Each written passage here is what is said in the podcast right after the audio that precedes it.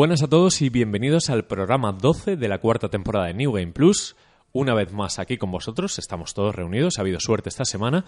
Estoy aquí con Marquino, Hola. con Framara, Buenas. con José Hola.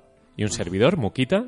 Pero antes de empezar al estamos jugando, al habitual, eh, José nos tiene que contar una cosa que nos atañe a todos y que creemos que es muy positiva. Así que adelante.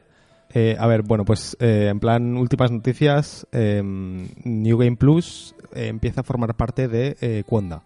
Quonda, para los que no lo conozcáis, es una red de podcast, eh, en plan para, para podcasts españoles o de o hispano, hispanoparlantes, o ¿cómo se dice eso? Hispanohablantes. Bueno, hispanohablantes, que, que están en, en español. Em, y eh, es, es importante o es algo así guay porque nos va, nos va a traer muchas cosas buenas. Eh, además, es una red que se está formando, que es que va a ser bastante importante y en la cual hay podcasts bastante, bastante gordos. Además de, los podcasts de. Bueno, el podcast de Ángel Jiménez, de, Binarios. eh, hay podcasts importantes como Hacía Falta eh, o Catástrofe Ultravioleta, que es un podcast de, ciencia bastante guay. Y, bueno, básicamente os lo avisamos porque empezaréis a escuchar, pues a partir del próximo programa, pos- posiblemente algún, algún mensaje más o lo que sea. Ya os iremos contando un poco qué, qué es lo que eh, eh, es lo que involucra ¿no? el, tema de estar metidos en, una red de podcast. Pero, pero bueno, lo importante es que no cambia nada. eh, principalmente, o el podcast va a seguir exactamente igual. Lo, lo que va a conseguir esto es que nos va a permitir llegar a más audiencia y posiblemente mejorar el podcast mm, de un modo o de otro en, en el futuro. Pero bueno, eso queríamos más que nada que, que lo que estéis avisados y que, que bueno que miréis la página de Cuonda y, y leáis un poco de qué va el tema y, y que, que os intereséis por ello.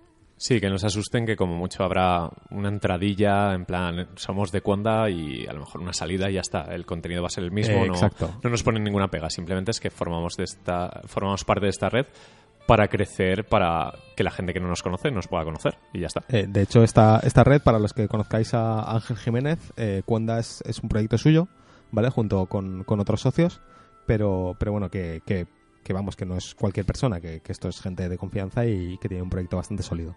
Sí, nada, y no nos vamos a pedir de momento dinero para, para que evitéis que compréis juegos mientras No, nosotros lo jugamos, ¿no? la No, digas, podcast. no digas cosas que luego no sabes si van a ser verdad. No, no, no, pero, pero nunca va a ser para, para evitar que se lo compren. No, no, no somos tan miserables. Si acaso para que se lo compren. Eh, bueno, a ver, eh, vamos al estamos jugando. Yo quería empezar directamente con la gran novedad de la semana. Para, sobre todo para que la gente que esté escuchando esto se enganche rápido y no se duerma, que es Final Fantasy XV. Sí. Hemos podido jugar, eh, yo he jugado 5 horas Yo tres horas y veinte aproximadamente. Y yo 30 minutos. y José necesita una Play. Yo necesito una play. La tengo en la wishlist. Guiño, guiño. Vale, vale. Vale, bueno, a ver si tu familia se porta. bueno, si alguien rico escucha el podcast y me quiere regalar una play. Eh, Ya empezamos. O sea, justo Hace- decimos, hace 10 segundos. ¿No vamos a pedir limosna? En fin, a ver, eh, Final Fantasy XV, bueno, desarrollo súper complicado, llevan un mogollón de tiempo, empezó siendo el Versus 13 este, Diez mutó... años. Sí, 10 añitos ya, madre De mía. todas formas, la semana que viene que... Sí, la semana que viene desarrollaremos... Nos, nos explayaremos con Sí. la historia. de Básicamente vamos a contar primeras impresiones, ya que el podcast es un martes, el día de salida del juego, de lo que nos ha parecido en plan, en, en bruto ahí. Nos lo han tirado sobre la mesa y nos han dicho, juega. ¿Y qué nos ha parecido? Eh, ¿Quién quiere empezar? Tal de La vosotros. está guay, ¿eh? y La es reversible. La portada está guay y es reversible. Que es Mira, un- yo, yo lo que quiero dejar claro que todas mis palabras están sujetas a que no soy fan de la saga Final Fantasy nada.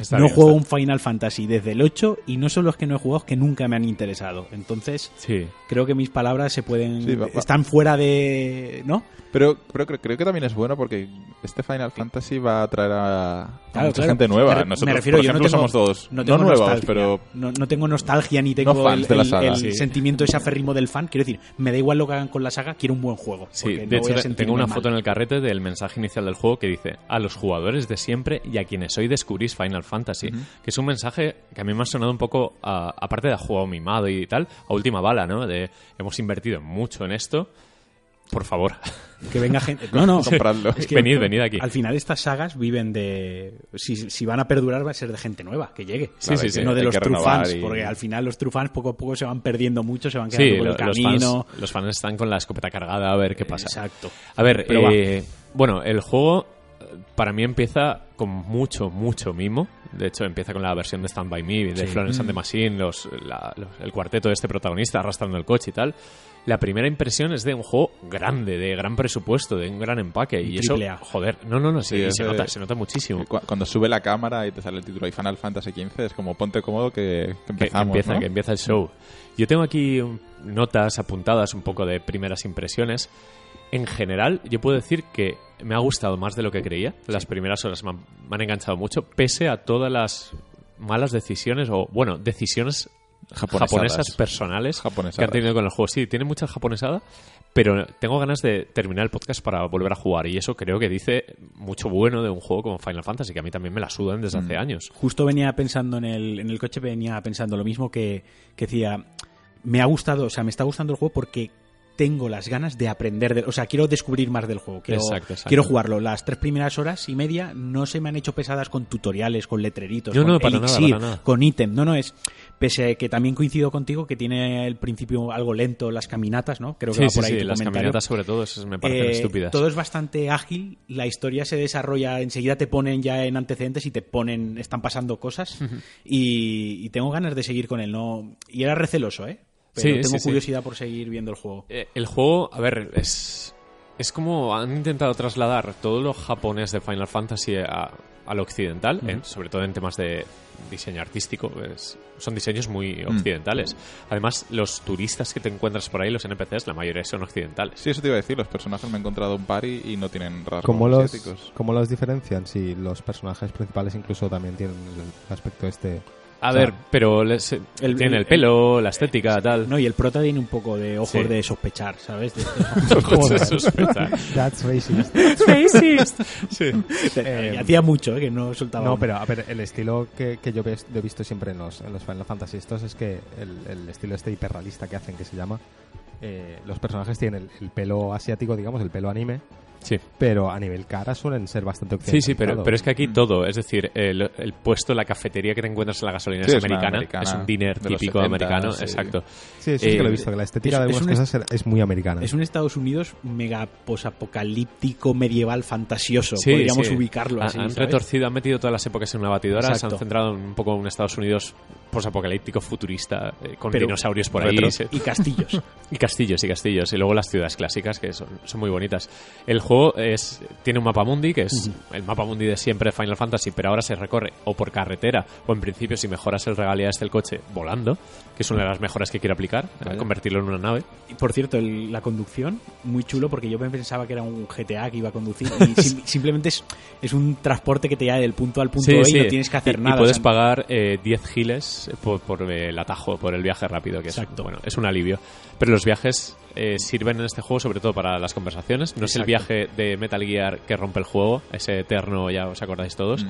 sino que son viajes entretenidos con bandas sonoras de todos los juegos de Final Fantasy. En la radio puedes poner la del 1, la del 3, la del 5, la del 7, incluso puedes poner el One Wing Changel este de... de- del 7 súper sí, sí. épico en un trayecto que parece Zulander al final. Además, el juego te. Hay un momento, no sé si a ti te ha parecido, que te recomienda que quites el HUD, la interfaz. Te dice, Sí. puedes quitar la interfaz. Porque cuando vas con el coche hay estampas muy chulas. Es con muy el bonito, fondo eh, y tal. Y el propio juego, cuando vas en el coche, como no tienes que hacer nada, porque ya te digo, va- te lleva del punto A al punto B, te subes y aceleras y frenas y te puedes bajar entre medias si te quieres bajar, pero no hay que conducir como tal. Exacto. O sea, que es ¿Puedes genial. quitar el, el HUD cuando quieras en el juego? Sí, eh, nada, es una opción. Entras Sí. en opciones con tres pulsaciones, lo has quitado, todo entero. No hay que quitar. Eh, quítame el mapa, elemento, qui- sí. no, elemento a Mm. elemento, que a mí eso me da el tedio. Sí, es interfaz, quítalo todo. ver o no ver, ya está. Haces una captura y la vuelves a poner. entera. Exacto. Pues el juego, el desarrollo es eh, muy Final Fantasy clásico, el mapa mundi, que esta vez es un mapa realista, en carretera y tal. Eh, un área donde tienes una misión principal y luego, pues, misiones secundarias a punta pala. Pero cuando digo a punta pala es que yo ahora mismo tengo activas unas 20 secundarias y la principal. Mira qué agobio. Hay una de un gato. Haces una misión secundaria de un gato. tío. Sí, O sea, de- para un gato. Quiere, quiere pescado, pero el, el gato es muy caprichoso y no le gusta el pescado crudo y luego tienes que Muy- cocinárselo y no sí, sé sí, muy japonés. Asumo que el gato no habla. No. No, no, aunque te acercas a él y pone X hablar. Y me ha hecho gracia porque estaba el gato en el suelo. Y hablar, en plan, ¿qué, qué hacéis? ¿Cómo que hablar? Japón. Sí, Japón. exacto, ¿qué hacéis en Japón? No, pero muy bien. el- la gracia para los occidentales o para los no tan fans es que el combate ha evolucionado algo en tiempo real, ya era hora. Es muy Sí. parecido a Kingdom Hearts. Sí. o incluso a Final Fantasy Type 0. Sí, sí, es el es- único es- Final Fantasy. Es muy parecido, tienes, bueno, eh, golpeas y señalas objetivo, lo fijas con el, el gatillo y luego tienes la barra de magias y puedes elegir entre varias armas con la cruceta, tienes acceso rápidos y puedes hacer golpes conjuntos, paralizar el tiempo, eh, Noctis tiene habilidades especiales únicas, los compañeros pues eh, hacer que ellos ataquen con un especial y tú continuarlo, que es en una especie de quick time event. Es bastante complejo. Sí. Yo todavía no he llegado a ese punto del combate, o sea, estoy jugado el tutorial prácticamente. Eh, ¿Puedes controlar a los compañeros? No. ¿Puedes darles órdenes? Puedes hacer que eh, les hagan un ataque especial. Todos tienen un especial. Vale. Pues, por ejemplo, el Gladiolus tiene la, la tempestad. Vale, vale. Y hace- pega una hostia y cuando termina el combo sale el botón círculo y le tienes que dar el momento para tú eh, transportarte y continuarlo. Hacerle como... Vale. Luego a veces cuando estás tú peleando, eh, si estás al lado de uno y se dan X factores japoneses del juego, que ya no, no voy a preocuparme tanto por ello, eh, también haces un ataque combinado. Vale. Te Vale. curan, o sea, y luego en el menú de habilidades les puedes cambiar las armas, Sí, la sí, magia sí. que Vale, no, que me, parece perfecto, ¿no? Porque estaba pensando No que, tienes a, que a ver si cambiar, tenía no. un puntito de Dragon Age. eh, No, no, no, no, no tienes, me- esas cosas no tienes que preocuparte pereza. tanto, pero con enemigos duros me he dado cuenta de que el nivel en este juego eh, es menos válido que en otros. Eh, yo he luchado siendo nivel 2, 3 contra bichos de nivel 15 y los he matado, pero luego contra siendo nivel 12 contra uno de nivel 17 me ha dado pal pelo. O sea, está muy desnivelado, pero eso es bueno porque los combates son muy estratégicos. Sí. el típico bicho de nivel altísimo que te mata de un toque y tú a él le quitas muy poco, al final te lo puedes cargar perseverando y tiene estrategia. O sea, es esquivar, saber cuándo atacar. Tiene chicha el, el combate. Yo, yo Me voy gusta. Decir, yo voy a decir una cosa.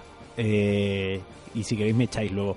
Me parece mejor combate que The Witcher 3. Eh, aquí, no te, aquí te acogemos con esas declaraciones. Me parece que es, que es mejor. The co- Witcher 3 no me gusta. No, a no, mí no. tampoco me gusta. Son dos, eh, son dos RPGs de acción, porque Sí. ya es un RPG de acción, Sí, sí, sí. tal cual es. Y me gusta más como lo han pensado aquí, cómo han ideado los botones, lo ágil, dinámico que es, Sí. rápido y divertido, sobre todo es satisfactorio. Te gusta matar y te gusta esquivar. Sí, sí, sí. Yo dese o sea, voy por el mapa mundi deseando que me toque un combate porque me, me Claro, gusta, me gusta. claro, y en The Witcher a veces que yo decía, joder, ahora me toca pelear otra vez y esto se mueve aquí con, ¿sabes? Que tiene un, un palo atado, es verdad, que Madre mía. era muy incómodo. Cuonda no sabe lo que se ha llevado. Ya, estoy- hoy vengo a tope. Es que me hacéis grabar por la noche. sí, sí. Y te acabas de cascar una pizza, Claro. que, que a saber lo que No, llevaba. pero a lo, a lo que iba, Sí. Haciendo una comparación con un Action Sí. RPG también. A, a mí Witcher, ya te digo que no me gustó, pero a ver, no el juego, el sistema de Este- combate me pareció, es- bueno, era olvidable. flojo, era Sí. flojo. Y en este, sin embargo, es muy satisfactorio. Y Mm. aunque lleves 10 minutos con el mando, te lo pasas bien, haces cosas, es muy vistoso cómo se mueve. Y tiene más o sea, estrategia de lo que Sí. parece, porque si vas a saco de pegar, No, pegar, no. pegar, te cascan, ¿eh? te Sí, cascan. me ha pasado. Yo me tengo que muchas veces eh, replegar hacia detrás o subirme a un punto elevado, ver cómo Exacto, está y que recargas el PM, tal, tiene, tiene su qué. Pues eso, al final el juego son principales, secundarias, mundo abierto. Las áreas son demasiado grandes para el contenido que tienen. Sí. Sobre todo porque a todas partes, de momento, a falta del 8 cobo, Ahí es. vas andando. Y es insufrible. Pregunta, ¿cómo de mundo abierto es? Es decir, estáis hablando de las áreas. ¿Eso significa que realmente sí que hay separación entre un área, a ver, un área, por Sí, ponerte sí, un ejemplo, puede ser eh, pues eh, un cuarto de la ciudad de GTA.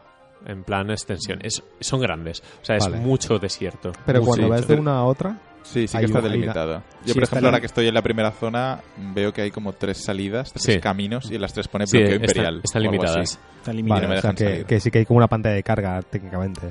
Un viaje en más que coche, de viaje en coche. eh, Viaje en bueno, coche que será una cinemática o lo que sea. Sí, No, no, exacto, Va el coche no. y va, Ya es, generado por el motor del juego y te puedes Pero- bajar donde quieras. ¿Y puedes ir a una área atrás? Sí, sí, luego, así? luego sí. O sea, es que Volverás. Es que al principio está muy encorsetado porque es como un tutorial. Tutorial, todo. sí. Mira, yo he llegado a un punto y sin destripar nada que te dice, ¿quieres hacer esto? Ten en cuenta que hasta dentro de un buen rato, y además te lo expresa así, Sí, hasta dentro de mucho ah, tiempo, Yo quería mencionar eso. Vuelves a los 5 minutos a ese sitio. Me ha parecido absurdo.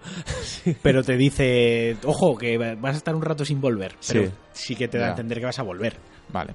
Sí, pero vaya, es que se supone que tiene un endgame de todo abierto. Haz secundarias y haz Sí, cosas. haz Y a coger tesoros y etcétera, recursos. es Claro, es- claro. No, eh, eh, está guay porque es muy. Llegas al área, hablas con el tendero y te descubre los puntos del mapa, te da. Eh, ¿Cómo se info. Las batidas, que son misiones de cacería, como Vale. las de Monster Hunter y demás. eh, que te dan, aparte de dinero, pues objetos especiales. Luego en el mapa descubres que hay eh, sitios donde puedes coger objetos. eh, también hay unas áreas cerca de los santuarios, que ahora hablaremos de ellos, de las acampadas, donde puedes recargar las magias para Vale, hacer luego sí, alquimia y tal. Y al final, de momento, salvo esto, lo más diferente que me he encontrado han sido mazmorras lineales y fases muy de ir para adelante y ya está. Pero que está muy bien equilibrado porque el juego constantemente está lleno de animaciones, chascarrillos, todo es muy contextual. O sea, todo el rato eh, los personajes están haciendo cosas. Y al final apetece, le coges cariño a estos desgraciados. Porque, a ver, escuchas Noctis, Gladiolus, Ignis, Prompto. Y, y los ves y luego dices, vale, un- una banda de pop coreano, yo qué sé. Los NSYNC. Sí, es- son unos tíos que las apariencias engañan. Luego es muy divertido. Sí, A yo mí- los llamo 1, 2, 3 y 4. uno, dos, tres. pues, pues cuando, cuando tres. eh, cuando, no. Cuando pronto, por ejemplo, eh, eh, está lleno de fanservice el juego y tiene momentos de risa que me han encantado y de, y de pelos de punta. Decir, hostia, pronto se ha puesto a tararear el tema de victoria de un combate. Empieza tararara, Sí. ta, ta, ta, tará, y luego va, va chapurreando ta, ta, tara, ta, y, y me ha encantado. O sea, ha sido un momento de Final Fantasy. O sea, hay mimo en este juego. Ya. Yo lo comentaba antes con Framara que se nota que es un juego que han cuidado. O sea, Sí, sí, lo sí. estás jugando. Mira, y, y A ya ver, que como nombras para no, tiene de 10 cuando años. su- ¿Sí? ¿José? Que llevan 10 años con él, como para Sí, sí, no haber llevan 10 estado cuidándolo. Eh, tiene un detallito que es, ahora subes el sistema de experiencia, es tú acumulas experiencia en la batalla, pero no subes de nivel. Eh, Cuando sí, sí. duermes, a mí me gusta Exacto, mucho ese me- me ha sistema, gustado, ¿eh? me ha gustado a mí también. Lo, lo veo muy, muy coherente, además. sí, eh, y muy estratégico, muy de, oye, que llevo mucha experiencia, Claro. no quiero que me maten. Exacto. Ah, si te matan la pierdes. Sí. Es, es- la teoría es esa. Claro, a mí no vale, me han vale, matado, vale. pero se a mí supone tampoco, que pero se supone que sí. Vale, ok. Y aparte ahí Un Souls, ¿eh? me gusta mucho. Lleva las almas, lleva sí. la ex. Entonces, cuando duermes y sube de nivel, se oye por detrás el ti, ti, ti. Han puesto, el Sí, sí, sí. este lo, lo han puesto, la melodía la han puesto muy tenue, muy de fondo, pero joder, hay un tío que ha cogido ahí el MIDI, ¿sabes? Lo ha arrastrado a la carpetita de cuando Sí, está lleno de detalles. Y cuando asignas a los compañeros armas, salen los sprites rollo Final Fantasy Es de genial, 16 bits, Ah, que son súper bonitos. No sé, tiene detallazos. Hay ciclo día y noche, por la noche hay mucho peligro. Eh, lo que decía Marquino de la, bueno, las acampadas, cuando descansas, a- eh, aplicas o ejecutas los puntos de experiencia, pues están los santuarios, que son áreas por ahí X, donde al descansar, aparte de los puntos de experiencia, Ignis, que es el experto en cocina, el, el intelectual del grupo, eh, dependiendo de los eh, ingredientes que hayas cogido por el mundo, Mm. aprende a cocinar platos de cocina. Y cada plato de cocina te da unos, Unas unas habilidades extra para todo el día siguiente. Una bonificación, sí, eso Me sí que lo he parece, hecho. me parece un sistema muy bueno. aprender recetas leyendo libros. Sí, yo, yo ostras, aprendí un par bueno. de recetas de Qué bueno. Y luego sale el otro haciendo fotos. Claro, Prompto es aficionado a la fotografía y va subiendo de nivel la característica de fotografía, que aparte luego te deja aplicar filtros, etcétera, etcétera, te hace una galería Sí, que imagino que al final del juego, tipo Firewatch, te irá Puede ser. mostrando un poco pues tu Claro. recorrido, ¿no? Mm, Porque te puedes guardar algunas y las otras se las descartas. Exacto, eso. Noctis es un poco como en Demolition Man con Stallone, pues sabe pescar en vez de hacer punto, pues Ese- este pesca. Ese sube de nivel, Sí. o sea, su habilidad, su hobby, Sí. es andando. Sí. Cuando te vas las caminatas, o sea, que sabes que al final lo vas a subir automáticamente porque Sí. es andando y lo que te ayuda es a, re- a conseguir mejores recursos por el mapa. Exacto. Y luego Gladiolus eh, es experto en supervivencia. No, no, es, Este- es muy este es el que yo te he comentado. Ah, sí, ese, Este. Gladiolus. Pues Gladiolus. Que para mí ese, ese es dos. sí, es dos. Ese es dos. El del cocinero es el tres y el fotógrafo es cuatro. Pues, pues Gladiolus te lleva, eh, bueno, experto en supervivencia y lo que haces a veces te reta a carreras con él y cosas así. Es un, es un tío obsesionado con, con la gimnasia y con el deporte. Un Y no lo- pain, no gain. Sí, y el prota, el, el príncipe Noctis, pesca. Es el pesca. príncipe emo. Porque es un Está, príncipe que está pesca. un poco... Sí, no sé. Tiene muchas japonesadas, como podéis Eh, escuchar. ¿En qué idioma lo estáis jugando? Porque veo que... Yo es- voces ah, en inglés. En inglés, no me Yo me había loco. puesto las voces en, japonés. va, que va, Yo voces va. en inglés porque a veces no leo. Ya, Y es lo que me pasa a mí, que a veces me empano y entonces dejo de leer y veo que están hablando en japonés no- y me he perdido la conversación. Yo estaba viendo últimamente eh, la de One Punch Man, que la había visto recomendada, y claro, yo acostumbro en las series a desconecto un poco de los subs porque ya me meto en el inglés. Pero esto está en japonés y como me despisto un puto segundo ya lo he perdido Ya. el hilo. Y estoy como, hostia, vuelta a leer. Y, y me pasa lo mismo con este. Lo, quería poner en japo por romanticismo, pues es el original. Sí. Pero me he dado cuenta de que no, no. Ya lo cambiaré, porque en la una pelea es que... que... están ahí hablando los cuatro y se ponen a gritar cosas en japonés, yo me vuelvo loco, ¿sabes? Me salto por el balcón. Bueno, eh, yo tampoco quiero ahondar mucho más. A ver, No. sobre todo, hablar un poco del apartado técnico que es al final. Vale. Luego, la semana que viene ya machacaremos, que llevaremos fácil 20 horas. Pero a mí me ha parecido impresionante a Mm. nivel visual. Con sus altibajos. Se pero no- se nota en los 10 años. sí, pero tiene estampas increíbles. Yo me está dando una sensación y creo que la semana que viene lo podremos confirmar, desmentir o matizar. Y me está pasando un poco con Metal Gear Solid 5, que creo que las 3, 4, 10 primeras horas de Final Fantasy van a estar más verdes Sí. que el resto del juego. Yo creo que estamos espero, ju- espero. jugando algo que es lo primero que se desarrolló y que se ha ido adaptando a lo largo del tiempo, que es un poquito Sí, lo que pasaba con Metal Gear. Solid. La el principio del juego desentonaba un poquito Sí, sí, sí. en todos los estándares con el, con el resto del juego. Y yo creo que hay ciertas texturas, ciertos movimientos o ciertos Hmm. efectos que, desento que luego va a ser muchísimo mejor. Es que de hecho todavía no hemos llegado a ninguna ciudad grande.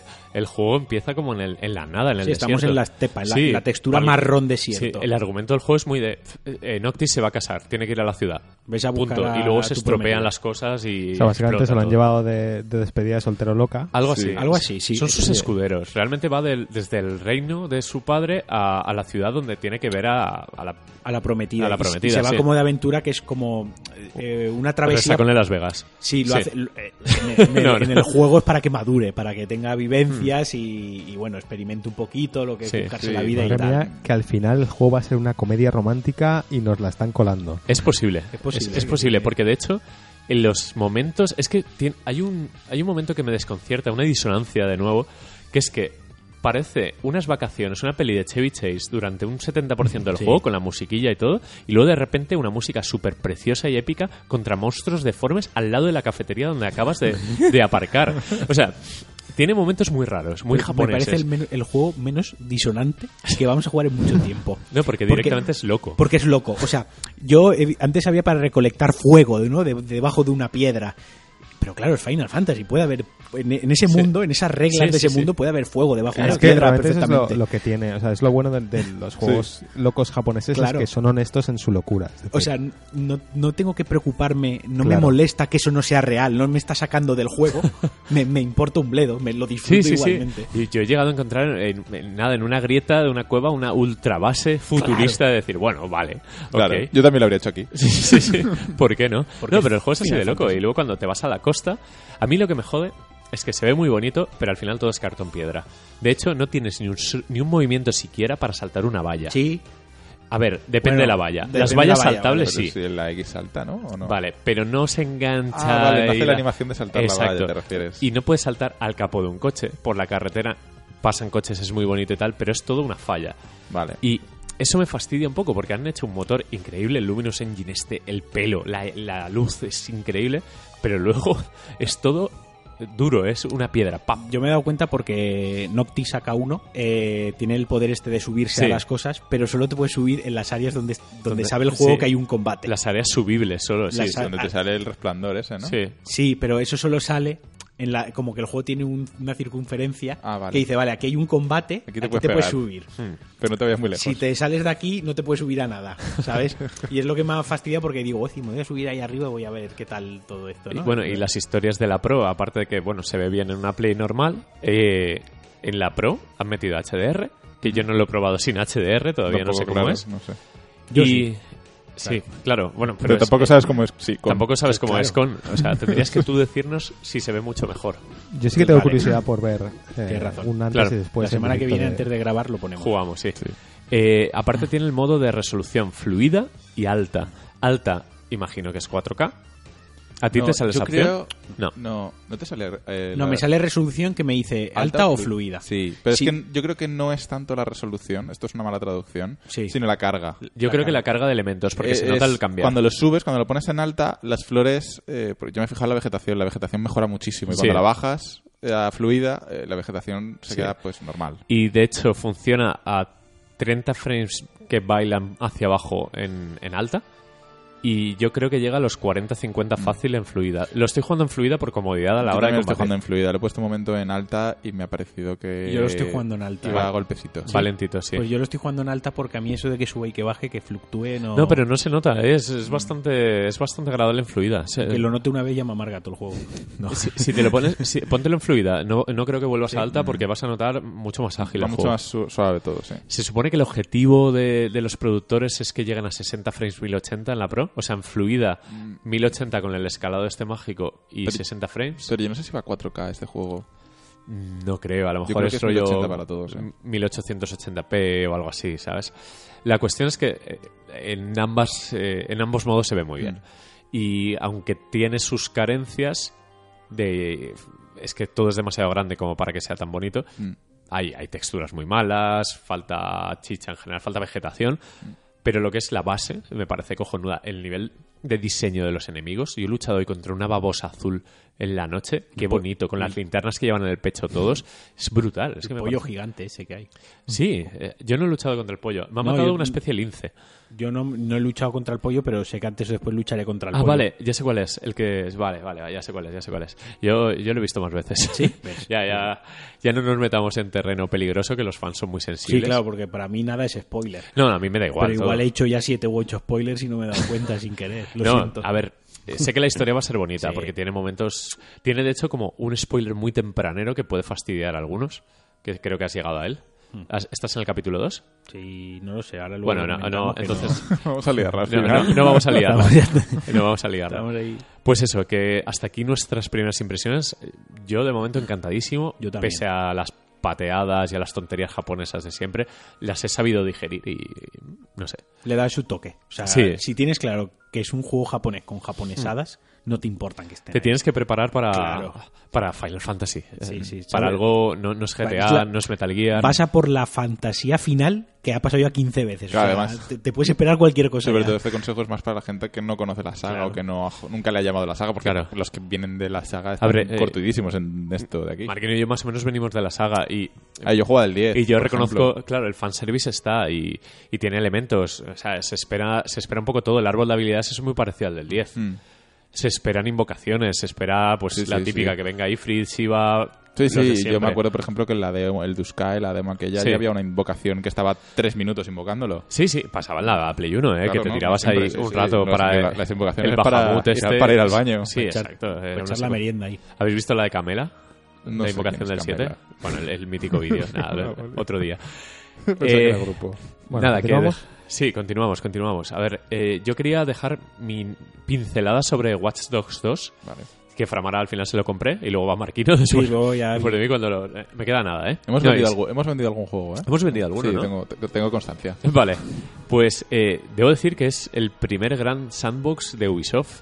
Se han coronado, ¿eh? Eh, Y esto es una burrada, un poco va a sonar a ciencia ficción para algunos, pero me está divirtiendo creo que más que GTA V. Ojo, Ojo. ojo, cuidado. A ver, GTA V No tiene... Trevor, ¿Qué ¿eh? noche llevamos? Sí. Primero de Witcher 3 No, y ahora GTA, GTA 5. V tiene el momento cumbre que es- son los atracos y tiene misiones con Trevor a mitad de juego, mitad final, que, que son Mm. la hostia. Desde que aparece Trevor el juego Exacto.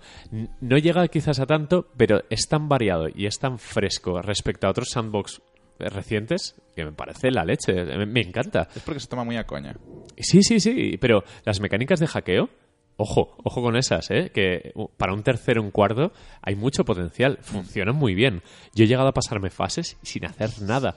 Y O- te puedes pasar la, la fase sin salir de la furgoneta. Exactamente. O donde estés. Me parece una idea brillante. Que, que eso llega a funcionar, la cantidad de gamberradas que puedes hacer con el hackeo. No sé, estoy encantado, ¿eh? Llevaré 15, 20 horas jugadas, no me lo he pasado, de hecho debo llevar unos tres cuartos aproximadamente. Voy como tres misiones más avanzadas a lo que te dije. Hay como un evento importante en el juego, a Sí. partir de ahí, Vale. pues es como la segunda mitad del juego, ¿no? Sí, tres más cuartos, o menos. más o menos, sí. Pues eso, llevaré unos tres cuartos, pero me entretengo con mirando una mariposa, ¿eh? La ciudad me parece súper bonita. Es de las mejores ciudades que he visto en un sandbox. A nivel de vida callejera. Sí. De hecho, la conducción, que creo que es lo peor del juego, eh, intento evitarla. Me gusta mucho caminar Y, y viajes rápidos. Sí, yo viaje rápido era... Porque además puedes viajar a cualquier tienda, que está muy A bien. cualquier acerca- cosa, a exacto. ¿Y has probado las, el- la fase de shooter o el, el apartado shooter? Sí, he disparado alguna vez. Eh, es funcional sin más. O sea, es coberturas, disparar y ya está. No, no busca ser referente. Mm. No funciona mal, pero es cierto que la IA tampoco está preparada para disparar. Son eh, ellos mm, eh, se exponen demasiado y otras veces tienen una puntería de locos. Es Sí. decir, venga, por favor. Mm, exacto. no es un juego fácil, fácil cuando la lías. De hecho, está muy pensado para que no cuando, la lías. cuando la no lías, si la lías muy parda, normalmente mueres. Pero a nivel de posibilidades, la típica casa llena de cámaras, robots, etcétera, etcétera, entrar con el dron y liarla de Dios que tienes que hacer esto, luego lo otro, luego no sé qué, estar fuera, que no te pillen. Con el cochecito es, también. es muy satisfactorio el juego. Y pese a todas las tonterías, muchas herencia de- del primero, eh, me parece la línea a seguir. Creo que Ubisoft ha dado con, con un sandbox casi comparable a Rockstar y esto es decir mucho, pero me está divirtiendo. Mm. Yo he leído. eh, no sé si lo dije en el anterior programa o no. He leído en foros gente comparar el salto respecto a de Watch Dogs 1 a Watch Dogs. al Sí, PRTS 1 al PRTS PRTS 2. Sí. eh, como el salto de Assassin's Creed 1 a Assassin's Creed 2. Eh, lo veo bien, lo veo en bien. calidad y en, en Sí, sí. juego en sí mismo. De hecho, tienen que seguir por aquí, ¿eh? Tienen que seguir tomándoselo un poco a coña. Tienen que eh, potenciar el hackeo, que ahora mismo en el 1 no era tan importante como en este. Mm.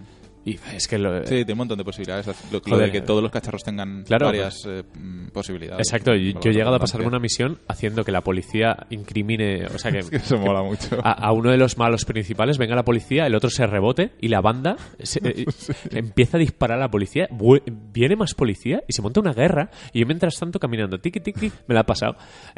Me parece increíble eso, lo que ha logrado Ubisoft, que suele ser como muy mecánica, Mm. de muy ABC, sota caballo rey, pues aquí es como muy haz lo que te dé la gana, que, que al final lo consigues. Hay que, hay que limpiar el nombre porque el juego ha salido muy bien y, y la recepción ha sido bastante mala. Sí, de hecho hoy, hoy descubriremos un poco de qué va el programa, luego es un poco sobre esto, sobre estas cosas. Eh, aparte de Watch Dogs 2, eh, hemos jugado tú y yo a Phobos Children, que vamos a, a una, una pequeña mención, porque no es un juego que haya salido todavía, Sí, es un juego de iOS que está en fase beta. Está programado por un amigo y su mujer, por Dani, eh, lo tenemos en Japón viviendo. Y, a ver, es un no, iba a decir puzzle, pero tampoco es un puzzle. Es una especie de juego musical de acción de romper bolitas. Sí. Eh, es como puede ser un Beatmania es que no, sé mezclado con. no sabría compararlo con ya, no, no, no es, no es un género concreto. Puede ser. Es muy parecido a muchos arcades japoneses, de estos Sí, de que bajan las bolas de colores y le das. inspiración japonesa. Exacto. Y está ambientado en ciencia ficción espacial, eh, año X. Eh, me ha gustado porque es una mecánica sencilla, pero que requiere mucha habilidad y que Sí, es muy fácil sobre- complicarle que siga siendo divertido. Al final es de hacer, masterizar, ¿no? De, de Exacto. dominar. es hacer cadenas de, de combos, de intentar romper mínimo tres bolas del mismo color sin, sin mezclarlas. Y claro, eh, tiene una excusa que es un modo historia que está muy chulo, que se va desarrollando con un protagonista, que al final pues es un soldado, tal, y tiene que combatir.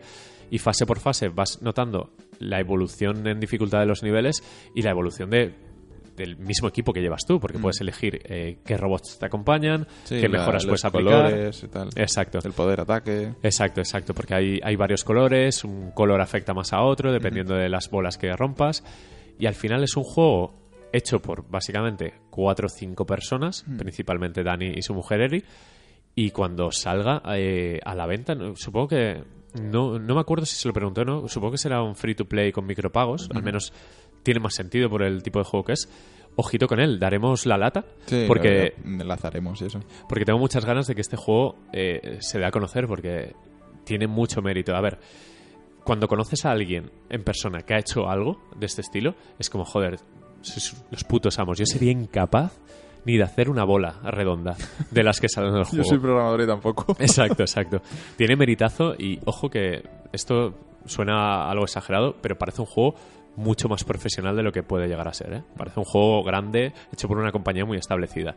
Así que apuntaoslo en el calendario, Forward Children, publicidad total y absoluta, pero joder, lo merece. Eh, y ya, yo no he jugado a nada más. Yo tampoco. Yo ya estoy.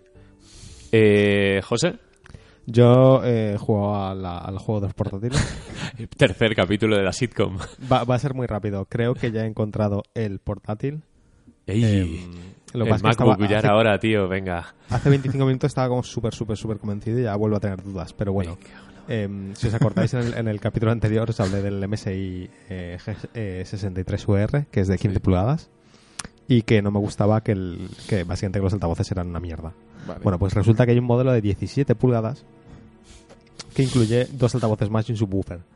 Eh, y dije, bueno, pues no sé, habrá que probarlo, ¿no? Así que me lo traje a casa y eh, perfecto. O sea, bueno, a ver, perfecto, perfecto. No, el sonido no es la repera, pero está francamente bien. Es Vale. un poquito más grande, pero sigue siendo muy finito. Y la Ujú. pantalla además es 4K. 4K además mate IPS muy buena. Eh, ¿Qué, qué gráfica lleva para moverlo? en la 4K? 1060, o sea, es- a, a nivel de specs es igual que todos los que he estado Vale, probando. ok. Una 1060, un 6700 eh, HQ de procesador, Sí. 16 GB de RAM ampliables a 32, que eso el MacBook no lo tiene. Eh, y lo bueno de lo bueno de, los- de estos MSI que, que he probado es que tienen un SSD incluido, ¿vale? De, de estos de stick, como el de los Sí. del MacBook. Bueno, mentira, Vale. el, el MacBook ahora lo viene lo trae soldado, bueno, eh, esto es como, como los anteriores. Y trae un, SS un, un, o sea, un disco duro de Ujú. estos de portátil, Sí. ¿vale? Que lo tienes ahí puesto de un tera, lo que sea. Lo bueno es que lo puedes cambiar por otro SSD. Entonces puedes tener dos Ah, discos vale. duros y tal. Que está guay. Em, y nada, no hace mucho ruido. La verdad es que está, está bien. O sea, es un poquito más grande y tal, obviamente. Pero, Ujú. no sé, para tener en casa y mover de vez en cuando, sigue siendo muy finito, pesa dos kilos y medio. No sé, me, me ha gustado. Está, estoy muy contento con él. Entonces, 95% que es ya. es 95% seguro, sí. Lo que pasa es que ahora estoy mirando el Blade y, y es que es tan bonito. Es- Madre mía. el- Pero es que, que hacía mucho ruido, decías. Ya, y antes estaba haciendo comparativa en plan de ruido, uno con otro, pasando benchmarks y demás historias, y, y hace mucho ruido. Pero es que es muy bonito y es muy pequeño y es muy portátil. No hace falta Así que, que sea no sé. bonito. Por favor, José, para ya. Ya, Elige ya lo sé. Bueno, a ver, 95% seguro que me voy a quedar el MSI. Es que el trastorno de comprar, devolver, a mí me parece ya, ya, es, es un aburrido. jaleo, ¿eh? es, es un- es un- es aburrido, yo estoy, estoy quemado ya. Pero si voy a hacer un- una inversión o una... Se voy a comprometer a estar un año o dos años con un equipo, necesito que sea lo que quiero, ¿sabes? Que sea que no Sí. me vaya a arrepentir y, y es para eso Además, es complicado. Además, a José le molan estas mierdas de estar aquí. A ver, a mí, me- a, a mí me mola trastear, ya lo sabéis. Exacto, que, hay que- que- que por mucho que, que sea de, de iPhone y de Apple y demás historias, Sí, sí, soy sí. un cacharrero de corazón, ¿sabes? sí, Entonces, sin duda. eh, de hecho, básicamente, si me quedo en el 6, lo primero que voy a hacer es abrir la tapa, quitar el disco duro, poner un SSD, meterle 32 GB de RAM, mm, cambiar la pasta, tép- la, la pasta térmica, o sea, soy cacharrero sí. de- por naturaleza, Porque porque, sí. sí. ¿sabes? Y comprar Pero otro bueno. porque lo habrás roto. Eh, no, el- además el otro, el, el- el Blade, por ejemplo, me gusta mucho, en serio, me, me encantaría poder quedármelo, pero por ejemplo, die- lleva 16 GB de RAM y no se puede ampliar, ¿vale? Que ya es un punto negativo comparado con, el- con los otros. Y Bueno. el SSD que lleva solo lleva uno de stick, que sí que se puede ampliar, pero bueno, lleva uno. Ujú. O sea, es como, es genial, es como un MacBook, es muy pequeño, es muy portátil, es muy ligero, pero es que el otro me, me ofrece un montón de cosas que este no. Y vale que es un poco más, más grande, pero sigue siendo llevable en una mochila sin problemas. Y total, para viajar a España dos Tampoco veces lo al vas a año. mover tanto. Claro, o sea, es en plan, si me lo llevo, me lo- no me lo llevo de vacaciones, me lo llevo en plan porque bajo a España dos semanas de vacaciones y quiero Mm. tener ordenador ahí. Claro. Y eso en una mochila, dos kilos y medio se lleva. Es igual de grande que el MacBook Pro de 17 pulgadas de antes, Pues bien. que no era tan grande tampoco. Mm. O sea que, Bueno. bueno, total, que, que ahí, ahí estoy. Ya os contaré al final qué, qué hago, pero Muy bien. casi Esperamos seguro. Un, un cuarto Y los que- los que estéis. No sé interesados-. Los que estéis interesados en este cacharro, eh, el modelo es el MSI GS73VR. ¿Vale? Que es Tiene, el de la tiene gama- eh, Sí. u- realidad VR, virtual. Qué sí. bueno. Claro, o sea, la- lo del VR viene porque toda la gama de portátiles que ha sacado MSI que tienen son VR ready, que, es, que llevan una 1060 como poco, Mm. técnicamente son VR ready. O sea, en- Sí. en la 1060 de, de portátil, bueno, de portátil no, es, es la misma que la de escritorio, es más o menos equivalente a una 970 de, de Por la eso anterior. la- de 970 en adelante ya es VR. Correcto. Entonces, a esto mola porque tienes un portátil al que le metes por HDMI el Oculus o el Vive y, ya está, y tienes tu sistema de VR portátil. Mm. Te perdemos a veces gente- el audio, no sé si luego cuando ¿Sí? esté el podcast disponible, no sé, a veces te perdemos un poco. No, yo estoy Espero. grabando y escucho. Vale, vale. o sea, se está grabando Bueno, todo. será cosa. Será Esto de- saldrá en el podcast igualmente, Pero más natural. pero es más natural, sí, exacto. Eh, ¿Tenemos alguna noticia? Porque es, eh, bueno, ha habido algún rumor, ha habido alguna noticia por ahí interesante. Se acerca el final de año y como siempre, bueno, también Pero- pero presentaciones sin, sin y cosas. sintonía ni nada. ¿Qué? Sin sintonía ni nada. Bueno, haz la sintonía, perdón. Pe- perdón. pe- pe- pe- pe- pe- pe- pe- Perfecto. Yo quiero que empieces por la mejor, que es No Man's Sky, por favor. No Man's Sky was a mistake. Sí. Yo estoy estoy súper encantado y yo sabía que esto iba a ocurrir, que No Man's Sky iba a resurgir de sus cenizas y os ibais a tragar vuestras palabras todos. A ver, a ver. Bueno, Ni tanto ni tan calvo. Eh, yo estoy de acuerdo en que el odio se ha disparado de mala manera, Sí. pero también estoy de acuerdo con que son un poco cretinos. Yo, yo creo, a ver, yo creo que, que hicieron, obviamente el juego no tenía que haber salido así. Lo que sigo pensando es que la estrategia de callarse y trabajar creo que a la larga habrá sido la decisión correcta. Que, A ver, porque- No, en la vida a ver, nunca es buena. Si no tienen un PR y Sony no les ha querido echar la mano con un PR, Por algo será. creo que tendría... A ver, está mal callarse, pero cualquier cosa que hubiesen dicho les hubiesen pegado fuego. Claro. O sea, Claro, es que el les han pegado fuego por decir que les han No, hackeado pero, la cuenta. pero si llegan a...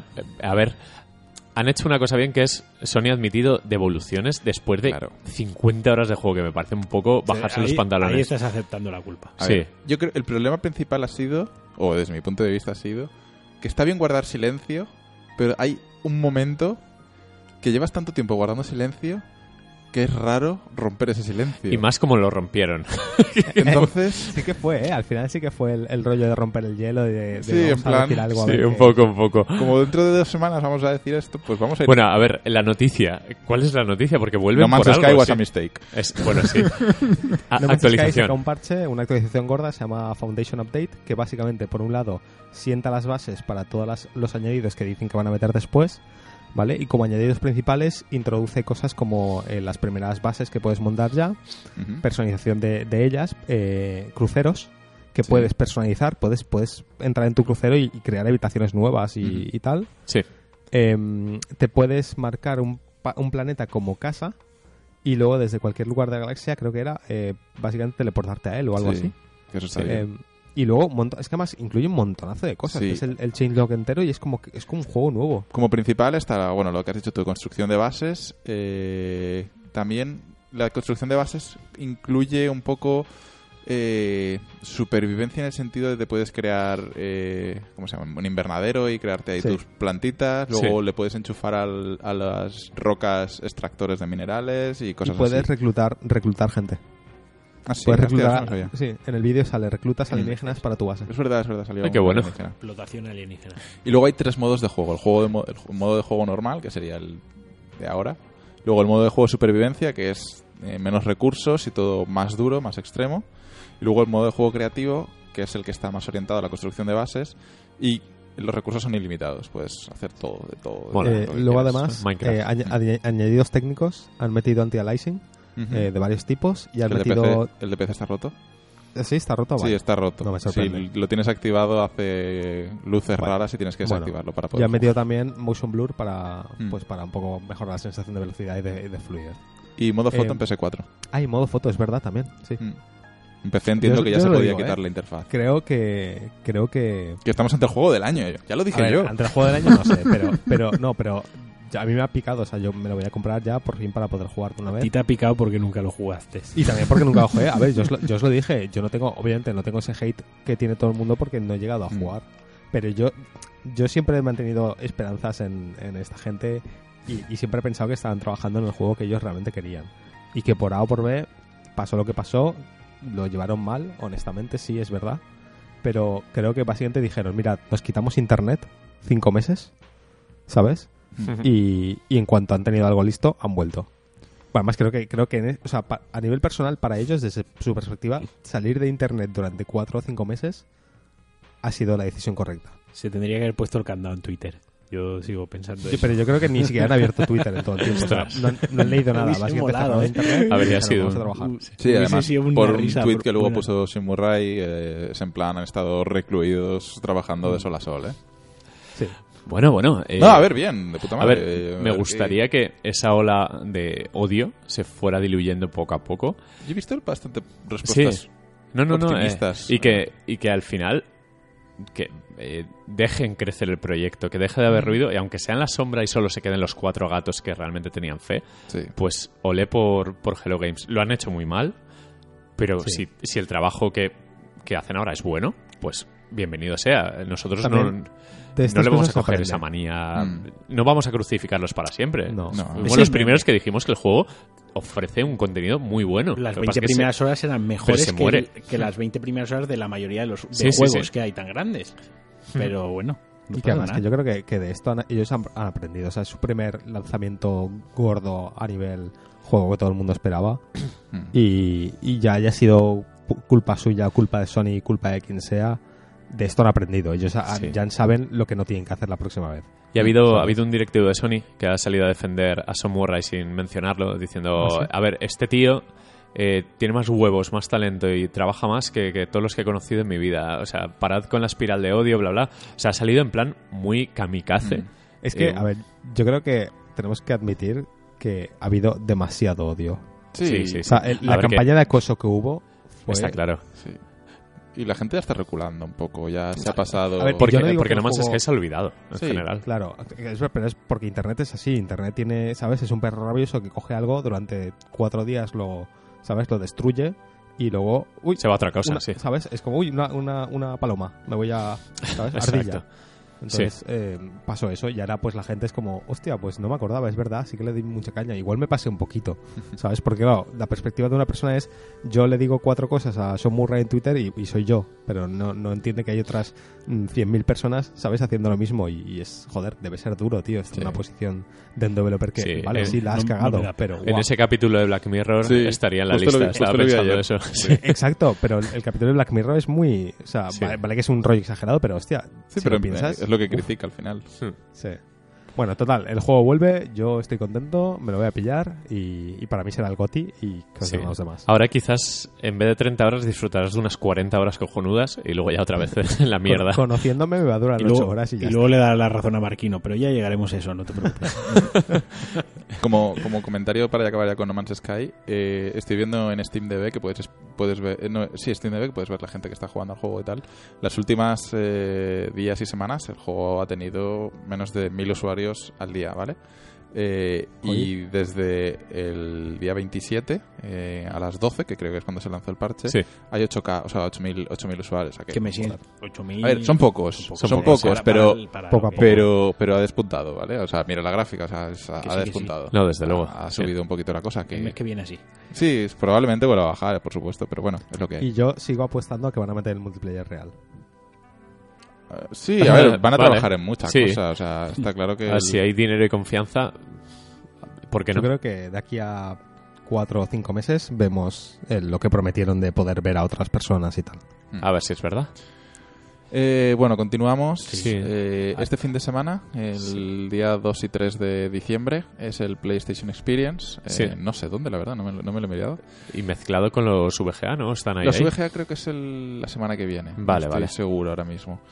Eh, de hecho, el sábado a las eh, 7 de la tarde, eh, hora española, es cuando es el, el streaming del evento, que siempre es interesante ver porque siempre presentan cosillas. Y de hecho, una de las cosas que, que se rumorea, o que se ha filtrado más bien, es la presentación del juego del Marvel vs. Capcom 4. Se ha filtrado una imagen ahí con un, un 4 que Sí, yo había leído que hay un evento de Capcom. Sí, sí, de Sí. hecho, eh, durante el evento de la, del PlayStation Experience, allí mismo se celebra el Capcom Cup eh, 2016. Exactamente, sí. Eh, allí en directo. Y yo he tenido aquí como el festival de rumores, hay algunos muy bonitos. Eh, se habla desde un Wipeout Remastered hasta... Ay, Me encantaría 4K HDR 60 frames. Puede ser un espectáculo. VR incluso también, ¿por qué no? Eh, se habla un poco de, bueno, que Mass Effect Andrómeda, que está prácticamente confirmado, eh, Ace Combat 7, que se vea por jugable, fin, sí. eh, el retraso de Horizon he leído también. Podría ser extrañaría. porque... Ah, no, eso es Mass Effect, Hmm. que ya dijo que se podía retrasar, sí. El DLC de Uncharted 4, el rumoreado y bueno, confirmado DLC para un jugador Sí, que, que eh, ya dijo eh, en, la- en el timeline de, de Naughty Dog estaba ahí. Mm. Y se habla un poco de que Sucker Punch va a presentar algo. Y, e ¿Star incluso- Wars? No, Sucker Punch eh, debería estar haciendo o un Sly Cooper o algo nuevo. Porque Mm. Insomniac estaba con Spider-Man. Nosotros creíamos Ah, que era vale. pero Hmm. no.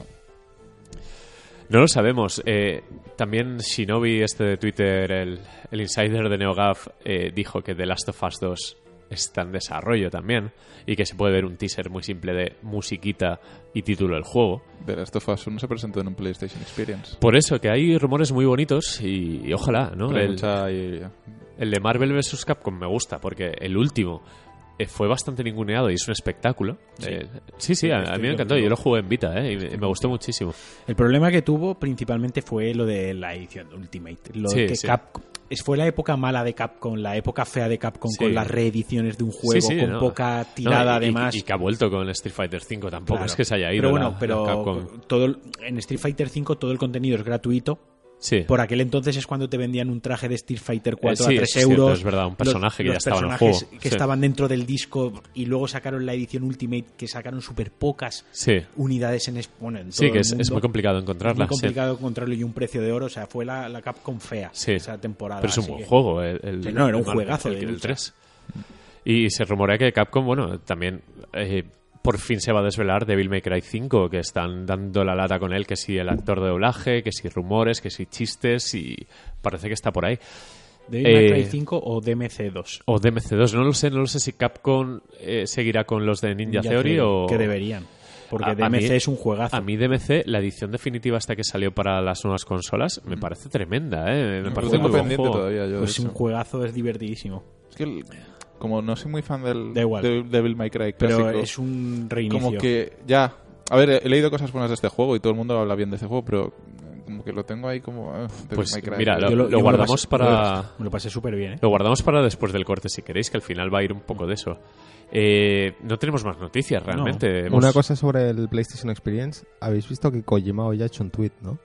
Bueno, el tuit de Kojima es espectacular. Yo no me lo esperaba, no, ha sido sorprendente. Ha, sido Ha muy- dicho, ojo, primicia mundial, que está trabajando en un juego que se llama Death Stranding. Con Norman Reedus, chavales. Ese es el de Walking Dead, ¿eh? Lo que quiero decir es que, joder, hecho de que lo un haya un sándwich poco- envasado. Ya, ya ha publicado el teaser, ¿eh? Ha publicado un teaser espectacular, ¿eh? Que sale ahí en la playa con el bebé. Le he flipado. Es, es un Pero crack. has fijado que el bebé es el logo de New Game Plus. Sí, exacto.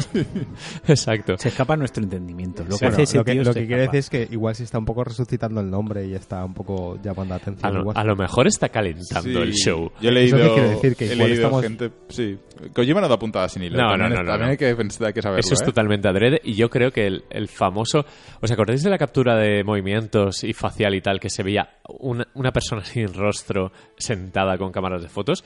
Que dicen que es Max Mikkelsen, Aníbal. Sí. Uno, y, Y- ahora lleva una semana colgando cosas de Aníbal. Es- Sí. que sí, si sí. el libro, que si la banda sonora, Buah. que si el libro de recetas, que Sí. si está viendo la serie Sí. y cuando le entra este la Claro. es, no, no para, ¿eh? No para. O sea, a mí lo que me flipa de Kojima es que este tweet esto él lo planeó hace siete años. Él hace siete años sabía que hoy a esa hora iba a poner el No, tweet. de hecho está para- programado. Está con- programado. está programado. Sí, es un animatronic. Kojima hace tiempo que... Pues la cuestión es que se rumorea también que el tráiler, acompañado en el VGA del premio este a, a la carrera, al recorrido de Kojima, eh, va a ir con, con ese tráiler nuevo, con Max Mikkelsen, en el juego. También que se puede, se puede caer eso, sí. Es el bebé. Es el bebé. es el bebé, es el bebé. Es el bebé. Vale, bueno, en Basta. fin. Que, que eso, que, que joder, que me encanta que haya anuncios. Estos son rumores, aunque sea, me, me pongo nerviosito. Qué grande Kojima. Kojima, lo ha vuelto a hacer. Eh, ¿Vamos al corte? ¿O qué? Vamos. sí, es hora de, de pausar y volvemos en nada. Hasta ahora.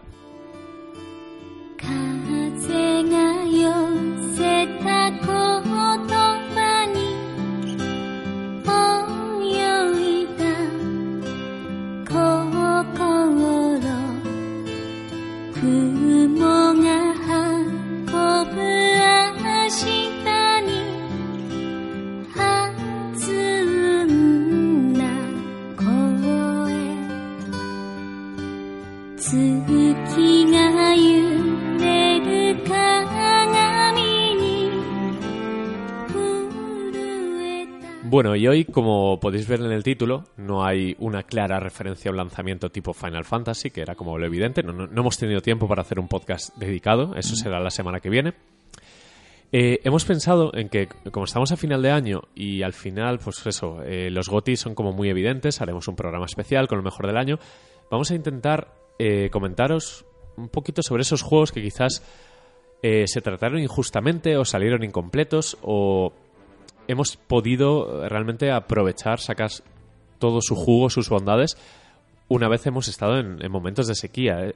Lo hemos titulado como revisitar juegos, ¿no? Mm, Algo así, ya veremos lo que ponemos, pero sí, Sí, es el sí, concepto. exacto. El concepto es ese, es un poco eh, volver a esos juegos que dejamos por X motivo y que ahora, por lo que sea, pues o, o hemos sabido apreciarlos o han mejorado hasta el punto de que ya son un producto en condiciones.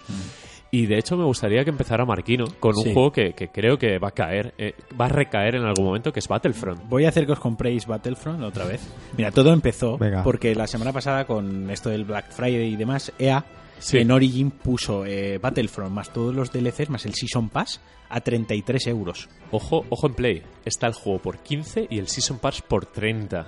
Ojo. Eh, lo curioso era es que el juego suelto estaba por 30 euros. Eh, o sea, por Sí, 3 sí, sí. euros más tenías el juego más el Ya. Season Sí, Pass. a veces dices, ah, doy Claro, todo. yo ya tengo el juego y dije, bueno, total, buscando un poquito en internet y tal, encontré el Season Pass a 20 euros, 19,80, que me pareció justo. Sí, sí. y lo instalé, ¿no? Y lo que más me sorprendió, y ahora sí que entro un poco en el detalle del DLC, del Season Pass y porque está muy bien y porque a José le fliparía, lo que más me flipó es que han cambiado cosas de Battlefront que no tiene que ver con el Season Pass y que, por ejemplo, por muy rápido en, en PC, cuando te desplazas lateralmente y le das dos veces al Alt, que en consola me imagino que será otro botón, han hecho una animación que das una voltereta por el suelo.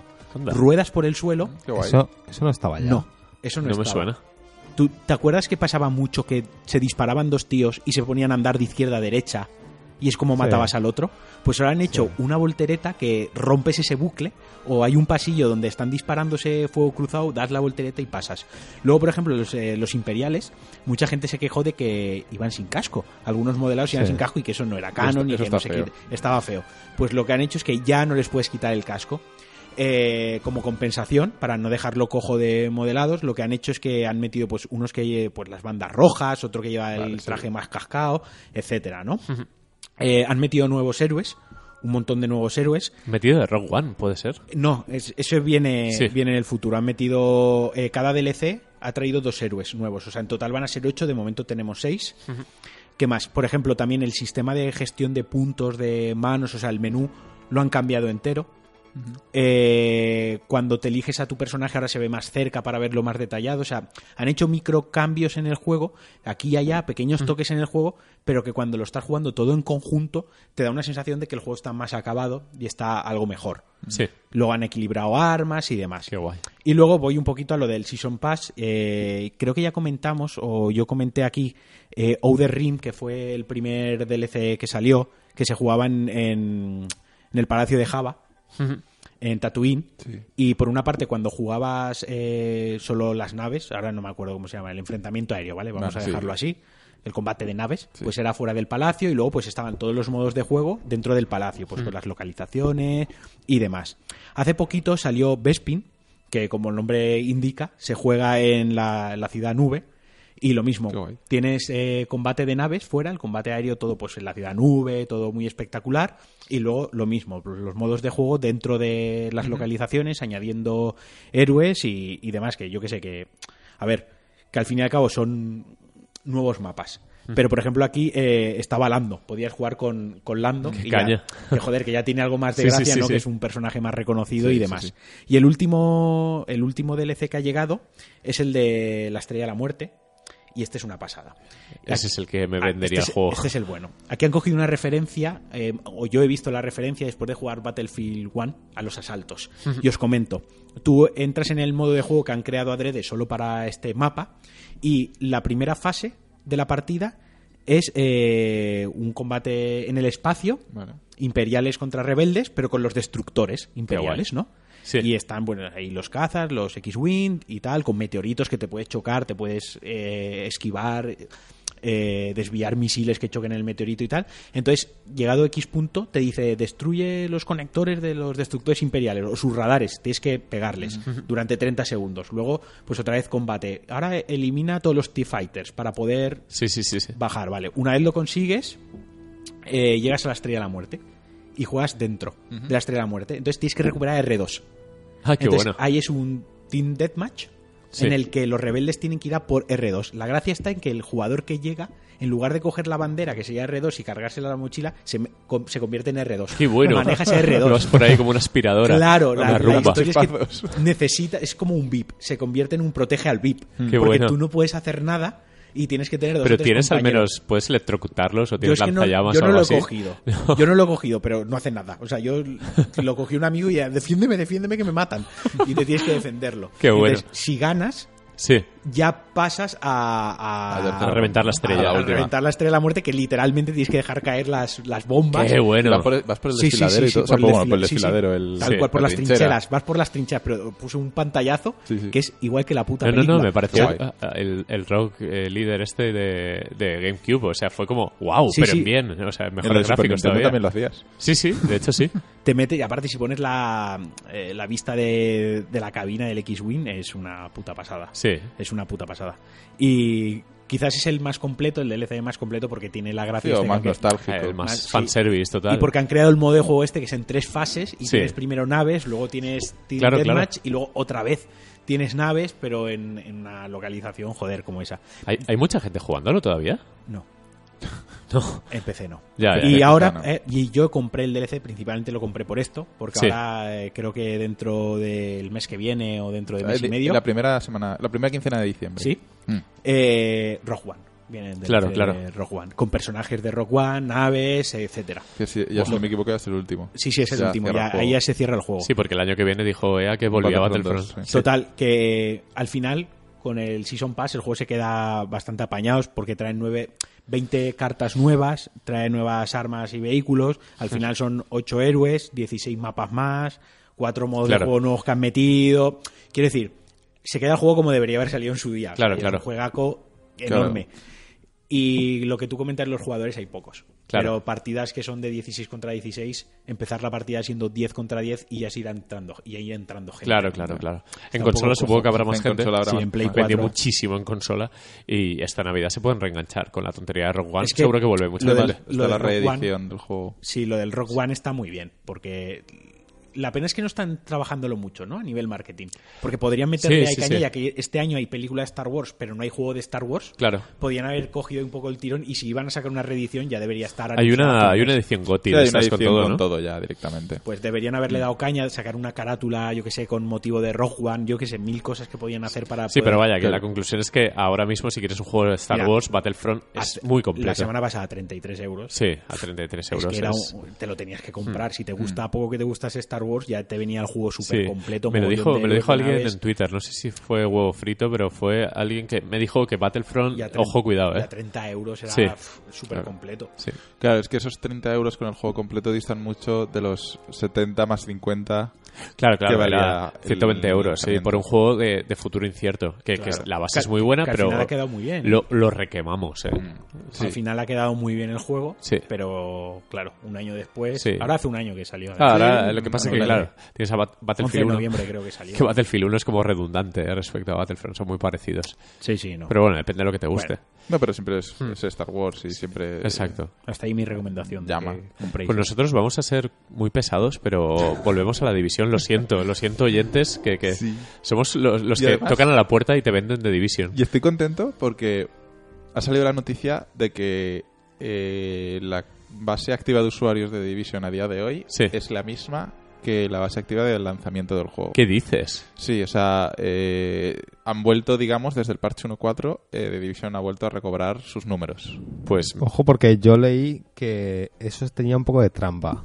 Eh, A ver. que básicamente estaban, estaban contando tres meses después del lanzamiento como periodo de lanzamiento y que los números eran más cercanos ver, de tres meses más adelante que los de Hombre, la Hombre, semana. por Lógico, supuesto no es la semana de lanzamiento, es imposible. Vale, Es imposible, bueno, más que pero es nada. que la- la- la- a los tres meses el juego había decaído bastante. Porque ahora mismo no tengo números, pero sé que Division vendió lo que no vendió está una escrito. barbaridad. Ha sido, Igual que Battlefront. Battlefront Sí. vendió 12 millones de ha sido unidades. como en- la, sí. la nueva IP de Ubisoft más exitosa, ¿no? Mm. Algo así. Una- a vendió como churros. Obviamente no pueden llegar a esos números, pero que ya es algo significativo. Me, re- me refiero a la comunidad de Division se había quedado reducida a, a la nada prácticamente. Y, y es un juego que, que, pues un poco de lo que va el podcast, ¿no? Que, que le han sabido escuchar a la comunidad y corregir el juego hasta dejarlo en, en algo bien y que a día de hoy pues tiene Sí. una base de usuarios. De hecho, Muy grande. Sale el, po- ah, el podcast, sale el podcast mañana y sale también el parche 1.5. Sí, ¿no? Lo hicieron, los de Division lo hicieron que saliese a la vez el podcast y Sí, el sí, parche. buen timing. Sale el Final Fantasy y todo. Es que es increíble lo que, lo que Sí, mueve eh, New Plus. ¿eh? Sale el, el parche 1.5 que es el survival, el survival que ya hemos hablado, es este que es DayZ Sí.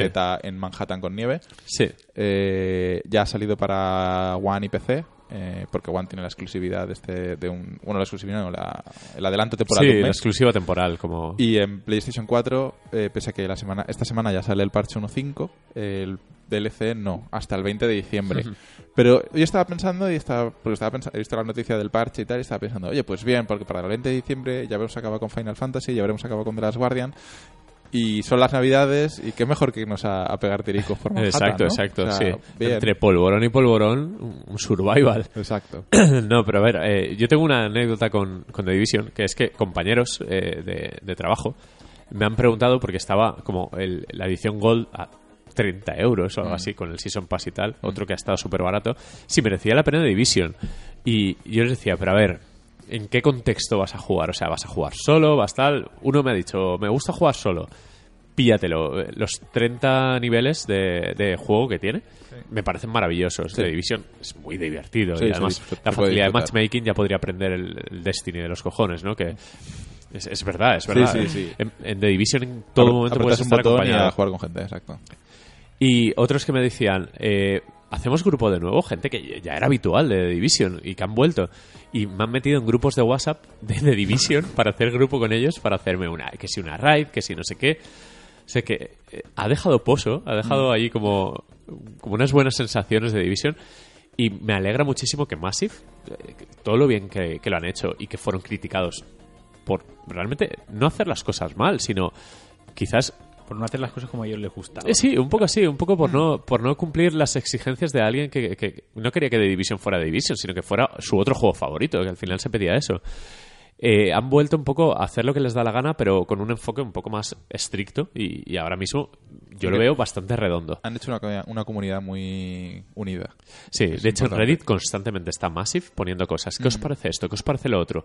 Y, y escuchan, literalmente escuchan a la gente. están, están muy preocupados por, por la gente, o sea, hacen muchos Mira, tweets, co- comentan Es, con la es que hablan y compañías tal. tan grandes y con tanto apoyo económico que tienen detrás, tener una persona que se pase el día foreando Hmm. eh, es una inversión cojonuda, en realidad. Es una inversión que todos... Yo, yo he visto a los demás en la zona oscura trolear, ser renegados. o sea, los he visto reírse con Es, la gente. es que creo que es necesario que unas compañías así contraten a una o dos personas cuyo trabajo sea estar en foros eh, como Reddit y Mm. Otros foros Y además, se- cada semana al menos hacen un par de tweets y- Claro, y, hablan con la comunidad. y hablando con la comunidad, que su trabajo sea estar en un foro. Oye, ¿qué os parece? Trasladando lo que las ideas que tienen y cogiendo feedback y filtrándolo, ¿no? Sí, el sí, sí. feedback bueno y del que no, el que es tóxico. Y, y jugando con la comunidad y ver lo que, lo que se cuece. Creo que es una inversión que Mm. sería una inversión interesante. Sí, sí, desde luego. Y nada, eh, como cierre eso, de Division, a- al que le gusten los juegos de acción, solo acompañado, ahora mismo me parece una compra Sí, además, interesantísima. buen shooter. Es buen precio, además. Es que Mm. es, es un. Y ha envejecido muy bien técnicamente. Sigue siendo bastante bonito. A ver si me meten mejoras para la Pro. Yo, yo estuve foreando eso, estuve buscando en Reddit tal y cual, y eh, había uno que preguntaba, ¿va a haber un parche para la Pro?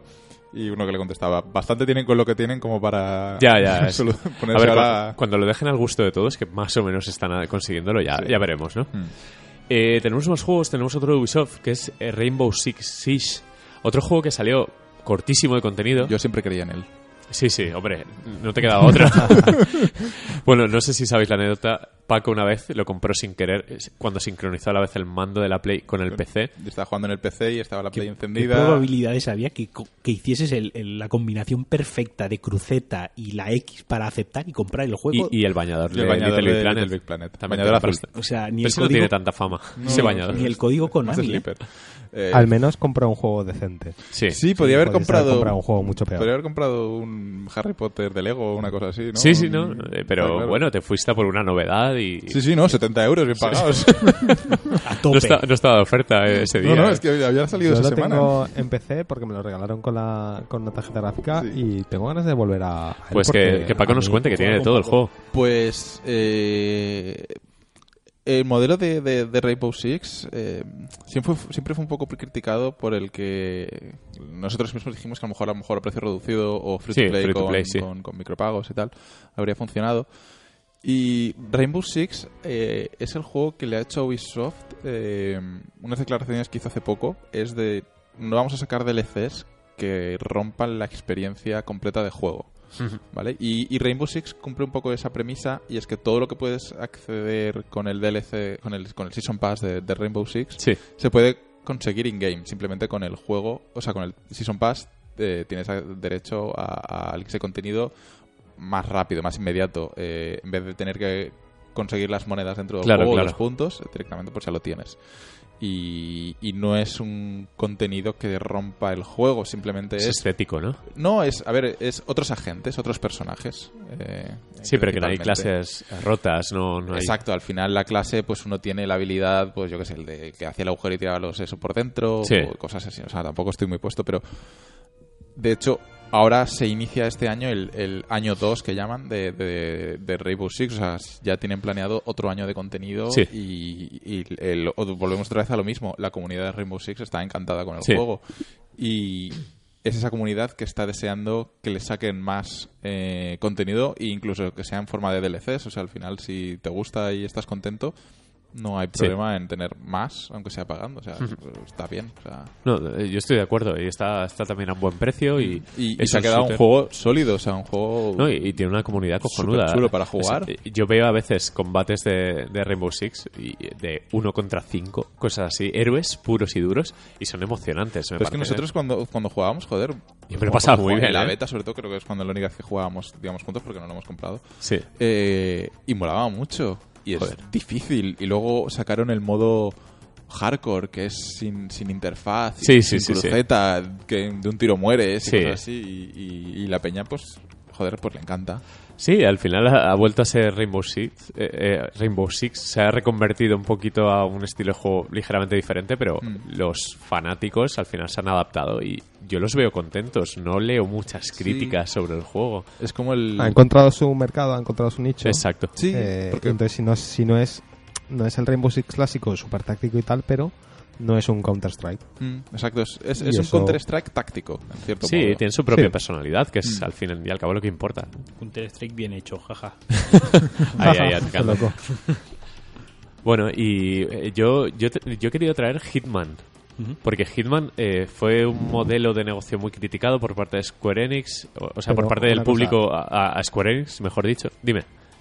¿Hitman bien o Hitman mal?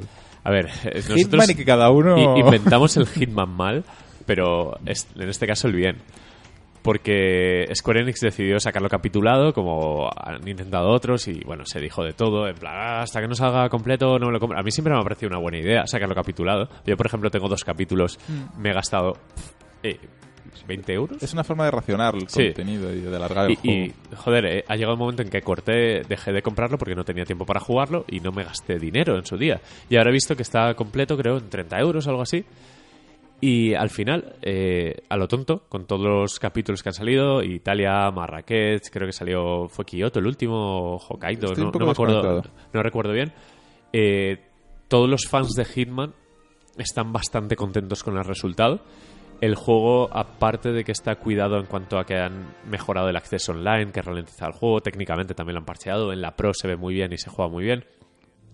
Al final ha sido un buen producto, largo, muy largo, porque Mm. cada misión, cada paquete de 10 euros que salía cada mes te daba como para 10 horas. Sí, porque juega con eso de que hace Hitman Claro, siempre, eh. ¿no? Del mismo objetivo lo puedes matar de 10 Exacto. formas diferentes. Exacto, y podías, podías incluso jugar a desafíos semanales de mata al VIP y Mm. te metían un personaje que solo funcionaba esa semana, que te descargaba un parche temporal Mm. y a lo mejor se paseaba por el escenario y tú tenías que matarlo de X maneras.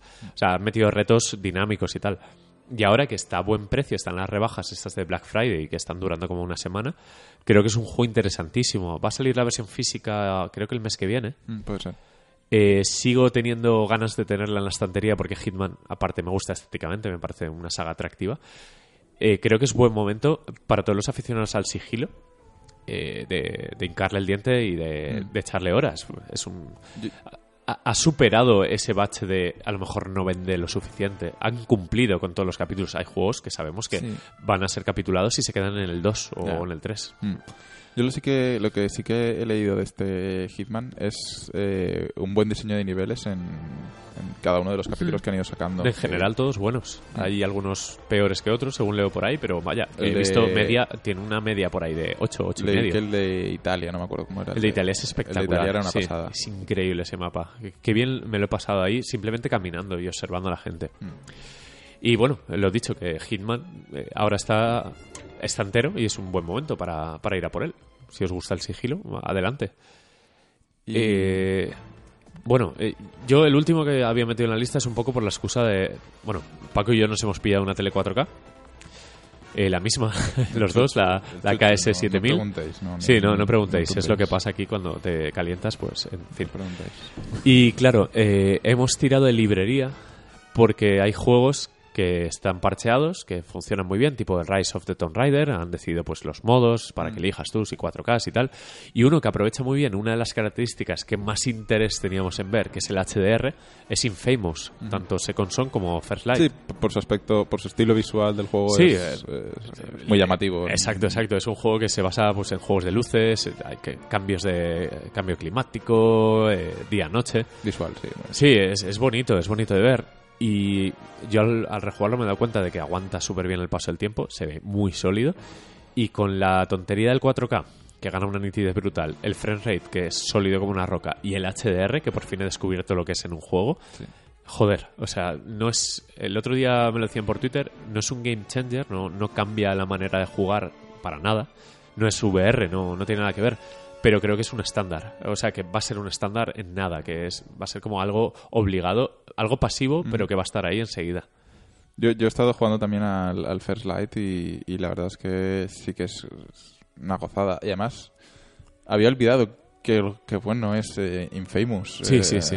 Es Este un- último Infamous, porque yo no había jugado los anteriores, no, no me llamaba la atención. No, yo, yo jugué al, al primero. vine, vine a este un poco a ciegas y, y es como pues lo que hablaba en, en el de Watch Dogs, ¿no? que es ese punto divertido que, que tiene Sí. Infamous y es simplemente hacer el loco por la ciudad y, Pero funciona. las luces sí, y las partículas. funciona. Sí. Y muy y, bien. y el HDR, joder, y ya no solo las luces que deslumbran de verdad, sino los matices que hay en el cielo, el- el- el- al final el rango dinámico de todo, Mm. la profundidad que tiene a nivel de colores, de capas, de todo, es, es otra cosa. E- Es ese juego eh, que vale la pena revisitar y además ahora está ultra barato. Está creo que 10 euros solo el juego normal, 15 con el DLC. Sí, Eh, que el DLC es standalone, no hace falta el sí, juego sí, sí, sí.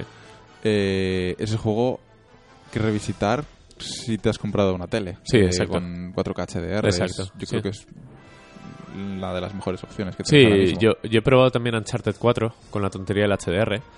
Es increíble cómo se ve, en serio. Tenéis que jugarlo en, en, bueno, 4K, el rescalado este que hace maravilloso. Sí, no sé cómo se llama. la- Sí, y el checker, no sé Sí. qué. Y el, el HDR es espectacular como se ve el jodido juego. Es que Infamous, porque el HDR lo hace muy bien, pero Uncharted, que ya se veía bien, tenéis que verlo. Es, es alucinante lo que han conseguido estos cabrones. Y en fin, que un poco, pues tú, José, te- se te ocurre alguno por ahí que... No, estoy pendiente de, de pillar, o sea, de volver a jugar algunos juegos ahora que tengo PC y tal, luego estoy en progreso. Eh, pero realmente es que solo he jugado al Overwatch y al WoW, lo poco que tengo tiempo de, de jugar de momento. Bueno, tú lo- la suerte que tienes es que como has estado tanto tiempo parado, eh, vas a revisitar novedades recientes y, joder, qué envidia, ¿no? Jugar por primera Sí, vez a, a muchos ver, juegos eh, del podcast. A ver, sí que os hablé del, del Infinite Warfare, Sí, que empecé sí. a jugarlo. Y sí que es verdad que continué un poquito y tal, y cuanto más jugaba, más me gustaba, ¿eh? Yo flipé de lo, de lo bueno que me pareció el juego.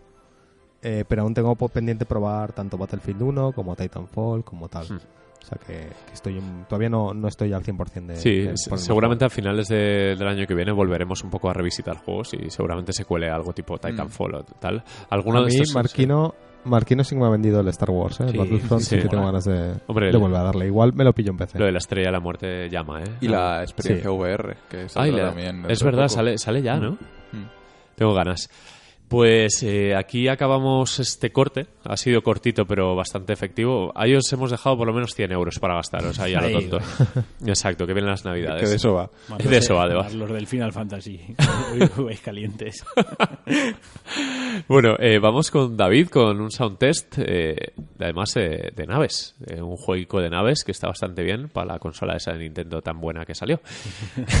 bueno, con Corneria de Star Fox. Os dejamos con él. Hasta ahora.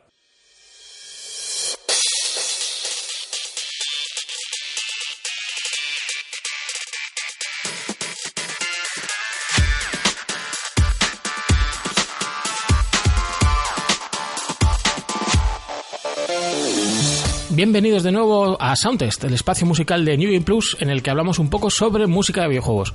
Soy David y el tema de esta semana es la versión arrange de Corneria del Star Fox de Super Nintendo.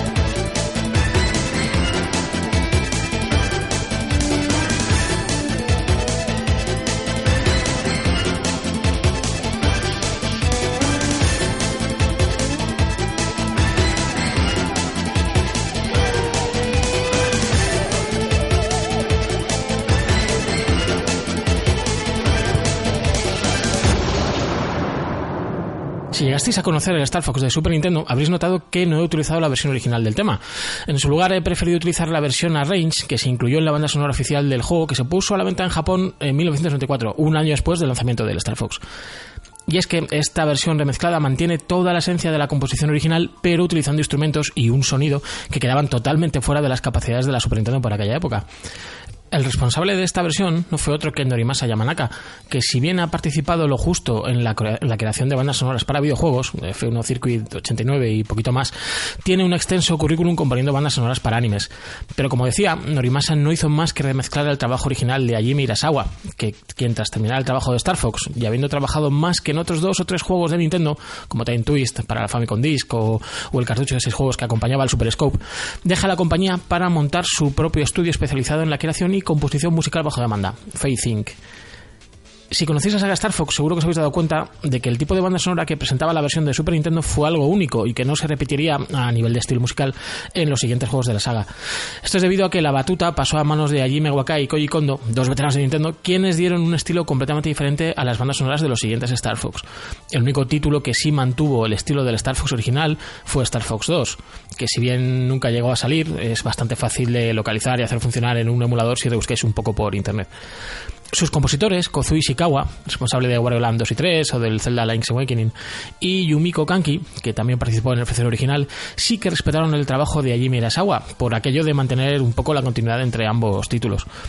Para los despistados y los más jóvenes, comentar que Star Fox se pone a la venta para Super Nintendo en el año 1993. Su principal reclamo, unos primitivos gráficos en 3D basados en polígonos planos o con colores tramados y alguna que otra textura de 8x8 píxeles. Todo cortesía del recién estrenado chip Super FX1, que hacía las delicias de los que por aquella época no teníamos más que una Super Nintendo. Con el tiempo, la saga Star Fox ha ido viendo versiones en prácticamente todas las consolas de Nintendo, pasando en ocasiones de ser un matamarcianos vitaminado a un juego de acción en tercera persona. Experimentos que desde luego no han hecho ningún bien a la saga, así como tampoco lo ha hecho el más reciente Star Fox Zero de Wii U, que si bien recupera un poco la esencia de los juegos originales, tiene un sistema de control basado en el tabletomando de Wii U que es una auténtica aberración. En mi opinión, por si los queréis eh, probar, Star Fox, eh, Star Fox 2 y Star Fox 64 son los únicos títulos de la saga que merecen un poco la pena. Y para terminar, dato Wikipedia. Si tenéis el Star Fox Zero de Wii U y escaneáis el amiibo de Fox McCloud, podréis jugar usando el Airwin original tal cual se veía en Super Nintendo. Y además, la primera pantalla del juego tendrá el tema de Corneria original, también tal cual sonaba en Super Nintendo. Vale, ahí queda eso. Hasta la semana que viene.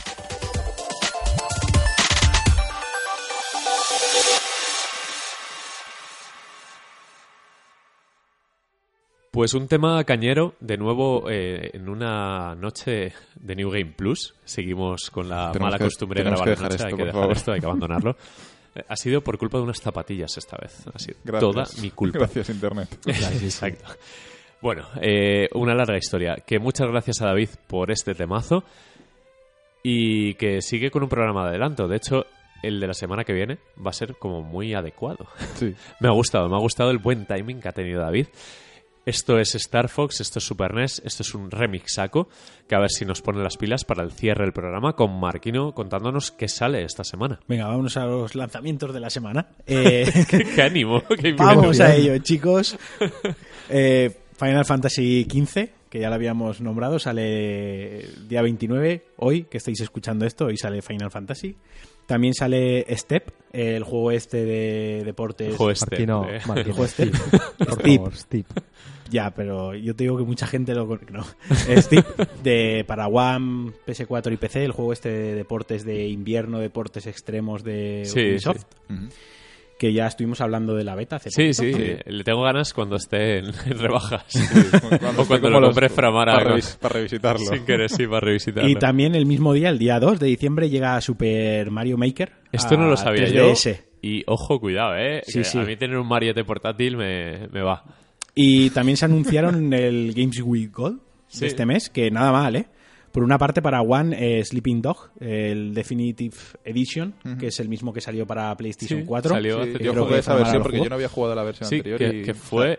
Se estrenó casi el, el, el juego este remoto con el Lost of Fallen y el... Sí, fue en la la vez que- época. fue la y el Sleeping el Dogs fue a la vez. Sleeping Dogs, sí. sí. me acuerdo que lo probé. También Outlast, Eh, ¿Para One? Juego de Sí, que hablaste de la secuela. La Hace demo. poco. Mm. Sí. Eh, y ese lo traeré, la secuela la traeré al podcast. Bien, sale bien. el año que viene, sale a principios Sí, no de- sé si la, de la- la 2017. traeré yo, la persona que la va a jugar conmigo, que yo jugaré poquito, pero la traeremos. Tú tu mirada. yo, mira, yo voy a tú mirar mira y y, apunta. y a tomar notas.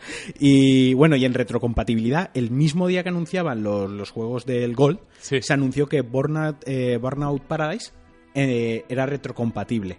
Y además lo dan este mes. Qué grande. Que es, joder, es Uno de un los mejores juegazo. juegos. de- Eh, puede que den la edición loca Sí. esta con todos los DLCs, Sí, sí, es- con el DeLorean, sí, las motos. que Las motos, el- es a tope. Que está muy bien que el día que lo anuncian, además lo, lo regalan. Me encanta, me encanta. Si es Skate el mes que viene. Y por último, Outland. También que era. Es buenísimo, es el de Housemark, ¿no? Sí, sí, sí. Lo tengo, pero no he jugado. Es, No sé qué Lo es, tengo en PC.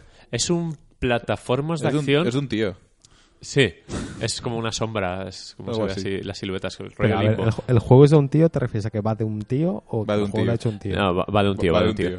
Es Vale. un plataformas de acción, genérico rollito como flashback, Prince of Persia y tal, pero Sí. más rápido. Y tiene el, el puzzle de Icaruga, de los colores, de que con las balas negras, si tú disparas negro, pues no pasa nada, y viceversa. Que eh, tiene puzzles muy, Mm. muy divertidos. A mí me gustó en su día, me pareció un, un señor juego. Sí, es uno de esos. Es de la. Del nacimiento indies, ¿no? Es, Sí, ya esa- estaba establecido, pero es uno de esos que destacan eh, Mm. frente al resto. Está muy bien, ¿eh? Eh, es un mes cojonudo realmente el, de, Sí, el del Games with Gold. Eh, A ver, plus- todavía no se sabe porque como se salen los miércoles o los martes o algo así, Sí, entonces como este mes todavía el último día todavía es de noviembre, pues hasta la semana que viene nada. Madre, qué Estaremos pesados. a, día 7 o día me, 8. me agobia mucho. Y, y pesados, ya, ya macho. pueden ponerse las pilas, ¿eh? Que, que el Games with Gold este viene fuerte. El y NAC, como- este año es el Claro, NAC. y- exacto. Ojalá el NAC irónico. Ojalá solo NAC. Hombre, Sí. NAC, ahora que tiene parche para Pro, ojo, eh. Ojo el Marcerni y su criatura. Ojo. Eh, pues se ha quedado un programa más cortito de lo habitual, que nosotros lo agradecemos, los oyentes a lo mejor, ¿no? Pero ya era lunes, hora, ¿eh? es Que- lunes que por la semana que viene. la semana que viene. Final Fantasy Y- y, y o, Y o o- veremos. A, a ver, que puede ser otra de esas exclusivas de New Exacto. Plus. Espectaculares siempre. Casi se nos escapa. Casi... En fin. A ver, haremos otro juego de palabras. Esto es otro jeroglífico, ¿no? Así es. Estoy pensando en qué mierdas hacer con esto. Que la otra vez estuvo bien traído. Eh, bueno, José, ¿dónde nos pueden escuchar? En iBox, en iTunes, dejadnos comentarios en newgameplus.es. eh, en, bueno, en, en, en, um, perdona, en Twitter estamos en arroba newgplus. En Facebook también estamos. eh, y creo que poco más. Eh, Sí, sí. Recordar una vez más que, que, bueno que somos parte de Cuonda ahora y que si queréis saber más sobre Cuonda y lo que los podcasts que hay podéis ir a, a su web que si no me equivoco es literalmente Cuenda.com. cuonda.com Sí, eh, y os recomendamos que echéis un vistazo a los demás podcasts que hay que hay en la red porque igual descubrís algo que os mola porque entiendo que además de los videojuegos os gustarán otras cosas. Em, yo quiero recomendar Hacía Falta porque es mi podcast de mis podcasts favoritos que además son amiguetes míos Mm. em, que es un podcast de tecnología Yo he participado en Hacía Falta. has participado claro hay mucha gente Sí, sí. de- del, del- del entorno que ha participado es que dejan entrar a cualquiera la verdad Ya. Como aquí. como aquí Bueno, que aquí Marquino entró una vez y ahí se quedó Sí, y nadie sabe por qué. cogiendo polvo, estoy cogiendo polvo. Bueno. Bueno, pues eso. Dejadnos comentarios en, en iTunes y tal y, y recordad que estamos aquí Sí, no, la semana y, que viene otra vez. y bueno, y que la semana que viene no se asuste nadie si escucha alguna cortinilla o algo así, porque digamos que, bueno, tenemos que ir un poco en consonancia con el resto, que no, no va a pasar nada, salvo entrada y salida, no va a pasar nada raro, seguimos siendo los mismos y además No nos- lo bueno de Conda es que nos dejan ser nosotros mismos, si no, no No nos van a expropiar del podcast nada. eso. No, no, y es todo colegueo, no, no es nada raro. Pues eso, que nos escuchamos la semana que viene con Final Fantasy y o a saber. Venga, Vale. buenas noches. Ale, Buenas noches. hasta luego.